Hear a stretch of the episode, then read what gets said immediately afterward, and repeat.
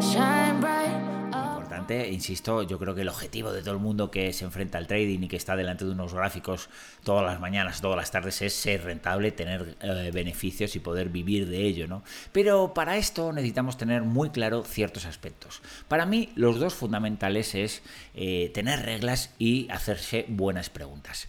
Si somos habilidosos a la hora de tener claro las primeras y trabajamos a diario las preguntas, creo que habremos dado un paso de gigante para obtener esa rentabilidad diaria en el trading.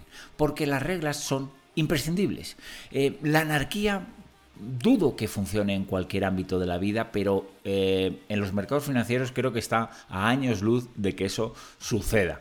Eh, creo que tener reglas claras es fundamental. Creo que crear listas de comprobación donde podamos puntuar a diario el seguimiento de esas reglas es fundamental. De hecho, Gracias a eso surgen reglas como por ejemplo lo del partido a tres set. ¿Cómo surge el partido a tres set? Pues simplemente chequeando durante los dos últimos o tres años últimos, pues que cada vez que hacía cuatro o más entradas, mis resultados no eran mejores, sino que se estancaban, no eran peores, que mi tiempo se delante de las pantallas se dilataba, no tenía ningún sentido, ¿no? Eh, fomentaba la eh, bueno, sobreoperativa y además estaba más tiempo y mi ratio euro-hora era peor. Por lo tanto, se implanta una regla nueva, ¿no? Y eso es gracias a tener esa lista de comprobación y chequearlo a diario, ¿no? Tener reglas claras.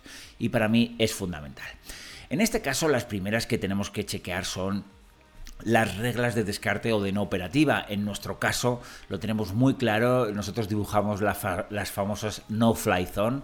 Creo que estudiar el volumen dentro de un gráfico facilita muchísimo, entender ese volumen cuando desaparece, cuando no tenemos no tiene mucho sentido estar delante de un gráfico batallando con Loli de Canarias o Juan de Teruel, yo creo que no tiene mucho sentido y evidentemente la lectura del contexto nos ayuda mucho. Volumen más contexto, más contexto va a hacer que las reglas de descarte o de no operativa sean muy sencillas. Al igual que las reglas del tamaño eh, de la posición. ¿no? Afortunadamente el, mercado nos brinda, la industria cada vez más oportunidades, más opciones. Hoy tenemos la oportunidad de operar con futuros grandes, con futuros mini y con futuros micro y tenemos que tener muy claro eh, en qué entornos, en qué contextos debemos operar con cada uno de ellos o cuál es nuestra experiencia delante de un gráfico como para saber manejarse en uno de ellos. Y creo que esas reglas tienen que estar en cualquier plan de trading. Al igual que las reglas de añadir posición. Todos somos conscientes de que queremos maximizar los beneficios cuando bueno, pues vamos bien, ¿no? Estamos en sintonía con el mercado, fluimos con el sistema, entendemos qué es lo que está pasando dentro de una pantalla, no sabemos leer y sobre todo, eh, bueno, pues los ratios nos avalan, ¿no? Pues ahí tenemos que tener muy claro eh, cómo saber apalancarse, ¿no? Eh, en qué medida y cómo. Y esto es fundamental, es imprescindible. Al igual de, bueno, ¿cuándo es suficiente delante de un gráfico? fomentar la sobreoperativa creo que es uno de los peores consejos que se puede dar a un trader y tenemos muy claro que, eso no puede ser, ¿no? Y tenemos que tener claro que el tamaño de la posición, limitar el riesgo y sobre todo saber salirse de la pantalla es fundamental y tenemos que tener reglas muy rígidas al respecto. Y hay que recordar algo muy importante. Cada regla que sigas es una victoria, es un éxito en tu proceso.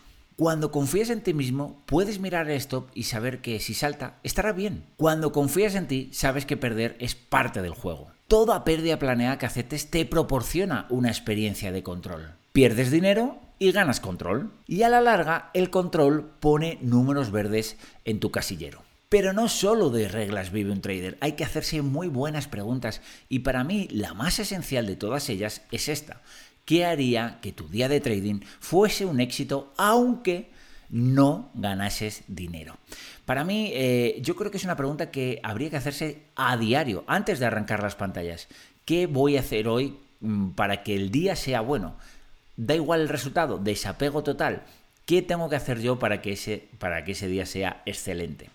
Pero antes de nada, antes de hacerse otras muchas preguntas, creo que es muy importante hacer un viaje hacia el interior, porque en un porcentaje altísimo de las ocasiones, eh, yo como mentor trabajo con personas en las que el problema no es una mala interpretación del método o, una ejecución de la operación, es que el problema viene de antes de enfrentarse al trading. Y por ello es importantísimo hacerse algunas preguntas, entre ellas esta. tengo problemas en la vida porque posiblemente el trading no sea la solución que esperas para tus problemas, sino un intensificador. Mm, pocas veces el trading arregla una situación dramática fuera de las pantallas y el trading es un potenciador. Si tú tienes una vida en equilibrio eh, y fluyes con el mercado, el trading va a ser espectacular, va a mejorarte, pero nunca va a ser un salvavidas al igual de la presión sobre los resultados que tienes. Eh, todo el mundo quiere hacerlo bien, quiere hacerlo pronto, quiere hacerlo rápido, pero ¿y, ¿y, si no llega tan rápido? ¿Y si no llega tan bien? ¿Cómo son las expectativas que has puesto en el trading? Porque eh, ahora mismo estamos en una auténtica burbuja de expectativas. La gente piensa que va a hacer cosas eh, muy rápido, va a conseguir beneficios muy rápido, eh, va a obtener rentabilidades asombrosas. Muchas veces influido por el mundo de las criptomonedas, ¿no? donde conseguir rentabilidades estratosféricas pues está al alcance de cualquier persona que, ponga unos satoshis o, ponga un dinero en, algún chicharro, ¿no? Pero el trading es un oficio, es una actividad. Eh, queremos hacerla por décadas y, tienes que tener las eh, expectativas controladas. todo es mucho más complejo y difícil de lo que parece. Y de hecho así nos pasa, ¿no? Gente que llega, bueno, pues eh, después de unos meses de una euforia, bueno, pues insuflada, que luego en realidad no ha sido así, ¿no? pero también es importante saber cuál es el dinero que vas a utilizar, eh, cómo infiere en tu día a día el capital que vas a poner en tu, en tu, en tu cuenta de broker. ¿Es un capital apropiado? ¿Va a poner demasiada atención en hacer lo correcto? Eh, eh, creo que, al igual que comentamos en su día, ¿no? hace en 2017, 2018, de entrar en el mundo, por ejemplo, cripto con el 1% de tu patrimonio, porque si todo ha ido como ha ido, pues ese 1% ahora a lo mejor es un 20% de tu patrimonio. Pero si se hubiera ido a cero no hubiera pasado nada, pues igual en el trading. Hay que poner el capital lo suficientemente eh, preciso como para generar plusvalías interesantes, pero para que en el peor de los escenarios o que te des cuenta que a los seis meses el trading no es para ti, no fluye contigo, pues no haya pasado nada si ha habido una pequeña pérdida, ¿no? ¿Qué peso tiene ese trading sobre esa vida? Eh, ¿qué, importancia le has puesto? Eh, todos venimos con mucha ilusión, pero la vida tiene que seguir eh, evolucionando, no puede ser que el, trading te quite el sueño para bien o para mal, tiene que ser una parte más de tu vida, tiene que integrarse en ese conjunto y eso es importantísimo. Pensar también eh, cuando estás en demo si el, apalancamiento que estás eh, operando ahora eh, vas a poder soportarlo en real? Esto es una de las preguntas importantísimas que yo debí haberme hecho en su día cuando hice el demo, hace más de 10 años, porque estaba haciendo, eh, me estaba autoengañando, estaba utilizando un apalancamiento que luego me iba a costar mucho desarrollar. Eh, operar con 3, 4, 5 contratos del futuro del SP en mi época no estaba al alcance de mi, de mi talento, ni de mi experiencia, ni de mi gestión patrimonial, ni de nada, ¿no? Y entonces es engañarse, ¿no? Y muchas personas hacen un demo engañados, porque saben que no van a poder tolerar esa aversión al riesgo ¿no? y asumir esas situaciones. Entonces es una pregunta muy importante que uno debe hacerse también. Al igual que esta, ¿no? ¿Cómo voy a encarar un día de pérdidas? Porque, bueno, para ganar todo el mundo está preparado. ¿Y qué pasará ese día? ¿Y qué pasará esa semana? ¿O qué pasará ese mes? ¿Tiene las personas que se enfrentan al trading un plan preparado en, el, en ese caso? ¿Saben a quién llamar? Eh, ¿Cómo recurrir? Eh, tienes que tener un plan ante los peores escenarios posibles. Los mejores escenarios posibles se cuidan solos, pero uno tiene que hacerse esas preguntas antes de encarar eh, el trading, ¿no? Al igual de, bueno, ¿cuánto tiempo le vas a dedicar al trading? Creo que es una actividad complementaria. Es una actividad que puede convertirse en principal, pero tiene que ser complementaria a tu vida. Eh, el trading no puede ser 10 eh, horas delante de una pantalla. Tenemos datos que así lo refrendan. Eh, curiosísimo, ¿no? Como a medida que vas ganando más tiempo delante de las pantallas, los resultados no son peores, no son mejores. Eh, ese ratio de euro hora se vuelve menos atractivo. Siempre seguirá siendo más atractivo que trabajar por cuenta ajena, pero no tiene mucho sentido. Tienes que guardar un equilibrio, tienes que intentar que ese trading se equilibre y que maride perfectamente con la vida que tú quieres. Hacemos trading para conseguir la vida que queremos. Si no, no tiene sentido, sinceramente. Al igual que cómo es tu diálogo interior. Y para mí creo que esto es súper importante. Es posiblemente la pregunta más importante, porque fijaros, muchas veces eh, somos nuestro peor enemigo. Eh, cuando fallamos, que fallamos muchas veces, eh, pues somos nosotros los que hundimos la tumba, ¿no? Nos cavamos nosotros el hoyo, bueno, pues en un mar de frustración y, de pesimismo, ¿no? Y creo que hay que hacer todo lo contrario, centrarse en las cosas que hacemos bien. Y para ello estas tres preguntas son de vital importancia. ¿Qué hice bien hoy? Seguramente que hayas hecho muy bien algo en tu operativa. ¿Qué hice bien en ese trade que incluso salió en stop? Puede que haber puesto el stop correcto haya sido algo positivo. Eh, y sobre todo, ¿qué hice esta, semana mejor que la anterior?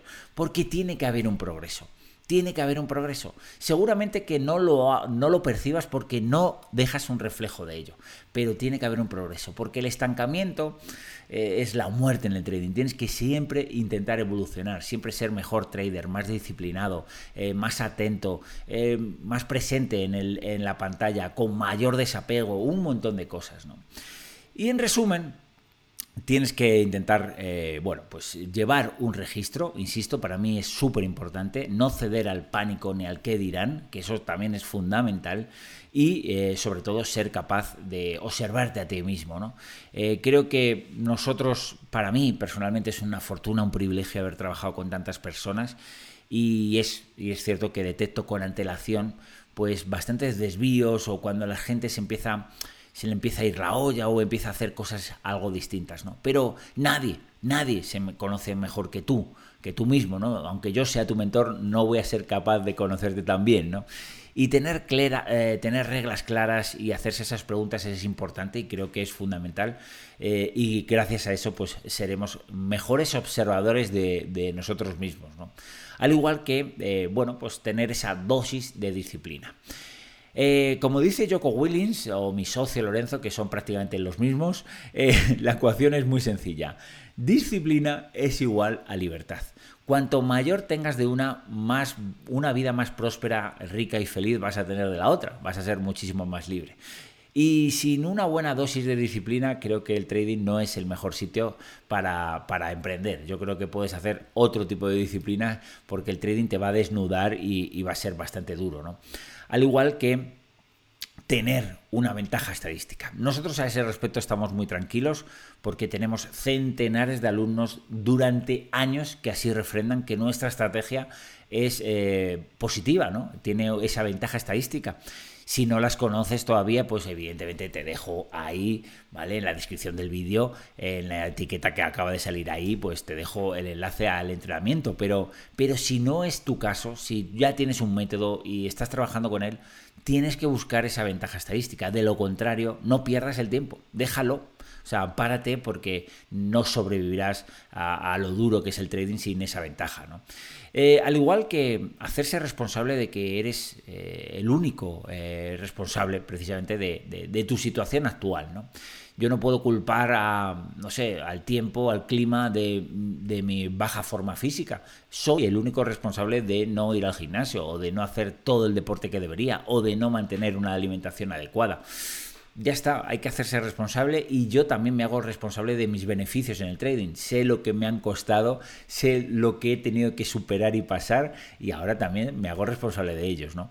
Eh, el mercado no va contra tuya, el entorno puede que no ayude, ¿vale? Sabes que la gente te quiere proteger cuando te enfrentas al trading, pero nada, tampoco puedes echarle la culpa, ¿no? Eh, eres el único responsable y creo que eso es importantísimo. Al igual que olvidarse de buscar soluciones mágicas. Deja de frotar la lámpara. El genio eres tú. Tú serás el responsable de tu gran transformación y de tus futuros ingresos. Nadie más. No hay fórmulas mágicas. Al igual que esa, esa confianza que uno tiene que trabajar a diario. ¿no?